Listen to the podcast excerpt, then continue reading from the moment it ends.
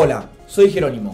Te quiero dar la bienvenida a esta nueva serie Reinventarnos en una organización. En este nuevo episodio, un tema que no pasa jamás desapercibido, lo que nos motiva para trabajar en una organización. Y hablando de ello, quiero compartirte, según mi punto de vista, algunos factores fundamentales que tienen que ver con nuestra motivación en el trabajo. Estoy convencidísimo de que alguna vez te preguntaste algo parecido a esto. ¿Qué me motiva a venir a este lugar? ¿Por qué hago esto? ¿Qué es lo que me hace hacer lo que hago? ¿Para qué vengo acá? Para la mayoría de nosotros, la respuesta a esta pregunta va más allá del dinero o los beneficios que podamos conseguir dentro de un trabajo. Por supuesto que fui integrando nueva información y logré tener una percepción nueva a lo largo de mi vida, pero de igual manera, durante mucho tiempo quise tener un entendimiento total de qué es lo que motiva o nos mueve a las personas o nos inspira a ir a trabajar. ¿Qué nos moviliza en nuestro interior para ir todos los días a un lugar? Hoy día, algunos días ir a la oficina y otros días prender la cámara desde casa. ¿Qué motiva a las personas a hacerlo? Las personas somos seres complejos. Nuestros comportamientos habituales están determinados por nuestros valores, nuestras creencias, lo que registramos de ellas y también lo que no nos, registramos de esas creencias y por supuesto aquellas experiencias que tuvimos en nuestro pasado y que estamos teniendo en este momento. Existen muchísimos autores, psicólogos, psicólogas, científicos, también investigadores que buscaron definir, entre otras cosas, una causa con argumento sólido para poder explicar qué es lo que motiva a las personas a trabajar. Y la verdad es que son muy interesantes las conclusiones que han generado, sobre todo porque nos desafían a cuestionar la creencia de que si recompensas algo, obtenés más del comportamiento que buscas. Y por otro lado, también nos desafían a que si castigas algo vas a tener menos de ese comportamiento. Todas estas conclusiones y estas investigaciones nos ponen en jaque nuestras creencias.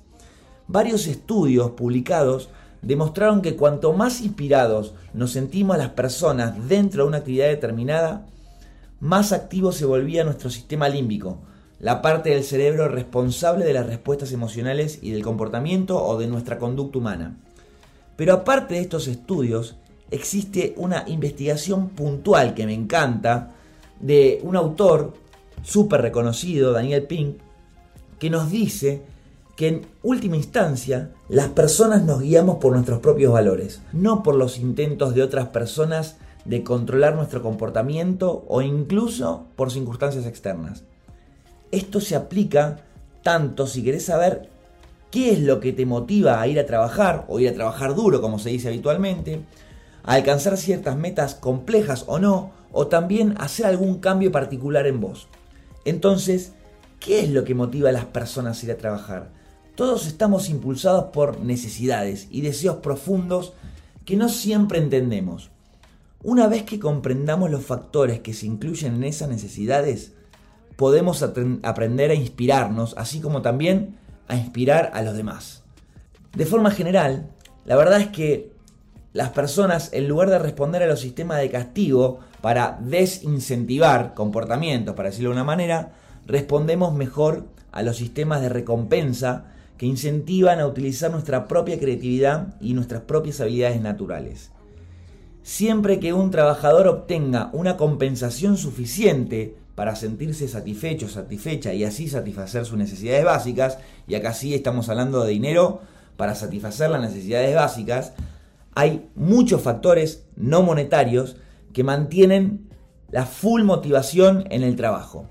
Déjame compartirte algunos. Y si sos líder de un equipo o tenés un rol de coordinación, de, de supervisión, etc., por favor te pido que no los dejes pasar. Aquí te los cuento. El primero es la autonomía. Las personas queremos sentirnos que somos hábiles y confiables dentro de nuestro trabajo.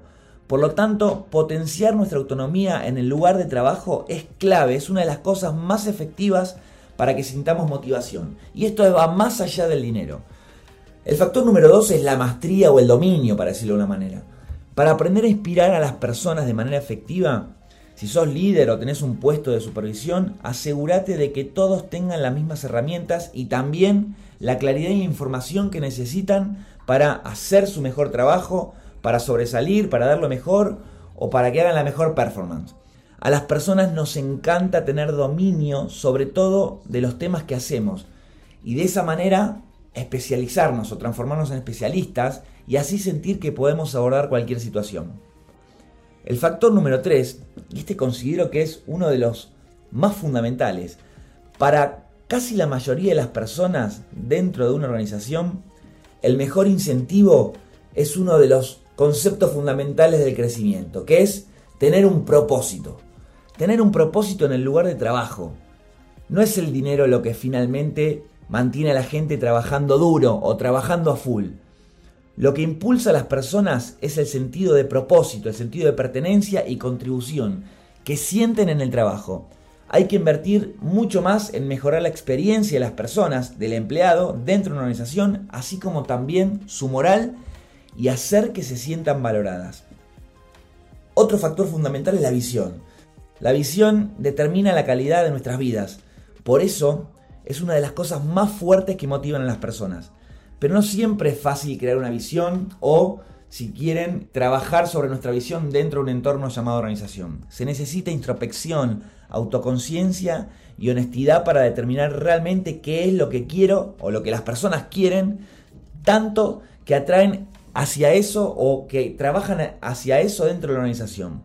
Fomentar la autoconciencia y la introspección brinda la posibilidad de que las personas verdaderamente conecten, evolucionen y finalmente elijan hacer lo que hacen con mayor conciencia. Otro factor fundamental es la pasión. Sin pasión, la vida es medio aburrida, ¿no te parece? Necesitamos pasión en las relaciones y pasión por lo que hacemos en nuestro trabajo. Es lo que nos da energía y buena vibra. Si estás en un rol de liderazgo o sos guía de equipos o como dije antes, tenés un rol de coordinación o supervisión, te aconsejo, te sugiero que fomentes un círculo de confianza donde la gente no solamente se exprese libremente, sino que conecte con su pasión por el hacer. Otro factor muy importante es la de sentirnos importantes. Las cosas que motivan a las personas a menudo se remontan a las necesidades humanas, la importancia es una de ellas. En términos de lo que motiva a las personas, la necesidad de trascendencia se manifiesta en la necesidad de reconocimiento. Sentirnos reconocidos, reconocidas es fundamental. Cuando las personas nos sentimos validadas y valoradas, nos inspiramos para trabajar mucho más y mucho más a gusto. Otro factor es el crecimiento. La necesidad de crecer, de sentir que estamos progresando, está integrada en todos nosotros, pero algunos la encuentran mucho más motivadora que otros. Cuando las personas están impulsadas por el crecimiento, desean el desarrollo y el avance profesional, quieren seguir aprendiendo y quieren aprender nuevas habilidades y alcanzar su mejor estado anímico profesional y, por qué no, su máximo potencial.